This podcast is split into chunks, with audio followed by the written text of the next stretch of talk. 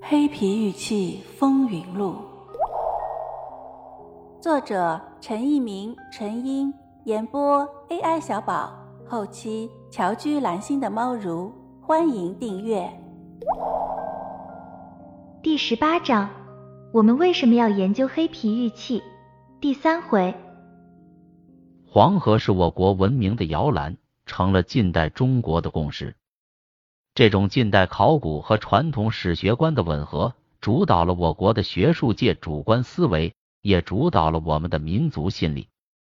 于是，中华民族就是炎黄子孙，蚩尤是边缘族群和邪恶的化身。这种传统文化形成的强烈的民族意识，不仅在汉族地区根深蒂固，也深深的影响了少数民族地区。早在春秋时期。楚国的君主自比蛮夷，就是这种心理的反应。当然，楚国的君主对比他们离中原更远的族群，又以华夏自居。华夏族群边缘化的不断外延，也是这种观念不断外延的过程。这种史学观实在是忘记了商氏红山文化的程序。当然，学术界还有争议，忘记了周和秦本是羌族。忘记了赵武灵王的胡服骑射，忘记了南匈奴降汉对我国北方民族血统的融合和汉民族的形成所起的作用，忘记了一个我们经常忽略的事实：在所有中国古代王朝中，似乎只有朱明王朝才是纯粹的汉族血统。忘记了中国从一开始就是一个多民族的国家。写下这些。并不是否认黄河是中华文明的摇篮一说，我们想要强调的是，长江流域、珠江流域、辽河流域乃至黑龙江流域，也和黄河流域一样，孕育着中华文明。二零零八年的五幺二大地震，使全国人民乃至全世界都知道了汶川这个地名。其实，我们早就应该宣传这个地名，不仅仅是因为地震。更因为它是我国古老羌族的聚居地，中华民族的一支就是在这里繁衍生存、发展壮大，并先后成为中原共主，使羌族演变成华夏的主流。周、秦、西夏羌族有多少英雄豪杰，在中国的历史上叱咤风云，写下了可歌可泣的伟业，我们对他们只能肃然起敬。写下这些。并不是要否定岳飞、文天祥、史可法他们的信念，他们在和异族斗争中的不屈不挠的精神，永远是中华民族的宝贵财富。他们是中华民族真正的脊梁。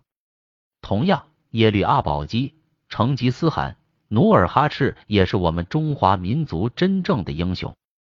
他们的存在，也使中华民族得以传承和发展。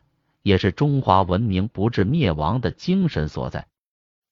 历史上当然存在着扬州屠城和嘉定屠城，内战双方厮杀的激烈，在世界战争史上可以说是极为罕见的。好像是列宁说过，内战是最激烈的战争，因为战争的失败方没有退路，而一国之间的战争，失败一方可以退到自己的疆域之内。从人性的角度。我们谴斥所有的屠杀，我们希望在中华民族的发展进程中，再也不要发生兄弟阋于墙的历史惨剧。然而，我们还是要说，耶律阿保机、成吉思汗、努尔哈赤是我们中华民族真正的英雄。说了这些，是想呼应冯巴菲先生：中华文明之所以没有和其他三种文明一样被称为古文明，就是因为。我们民族无与伦比的凝聚力，它包括汉族、蒙古族、藏族、维吾尔族、哈萨克族、回族、柯尔克孜族、锡伯族、塔吉克族、乌兹别克族、达斡尔族、满族、塔塔尔族等等五十六个民族。他们像古老的羌族一样，有的在历史的长河中融进中华民族之中。有的还继续在我们伟大祖国的疆域内生存不息。说了这些，是想呼应冯巴菲先生：中华文明的源头是他生命力经久不息的历史动力。一条波澜壮阔的大河，不会只有一个源头。青海孕育了三江之源，众多的民族也孕育了中华文明。我们要记住仰韶文化，也要记住红山文化和姆渡文化、良渚文化、马家窑文化、龙山文化。我们还要寻找我国更多的文明之源，让我们祖先创造的辉煌再现于世，让我们的子子孙孙记住祖先创造的业绩。所以，我们要寻找黑皮玉器。寻找他们的遗址，也许我们由此可以探索更多人类的秘密，佐证我们祖先在这块土地上曾经创造的足以使人炫目的成就。寻找我们还没有命名的文化，即使失败，我们也无怨无悔。听友你好，本节就到这里了，喜欢请订阅哦，下节更精彩。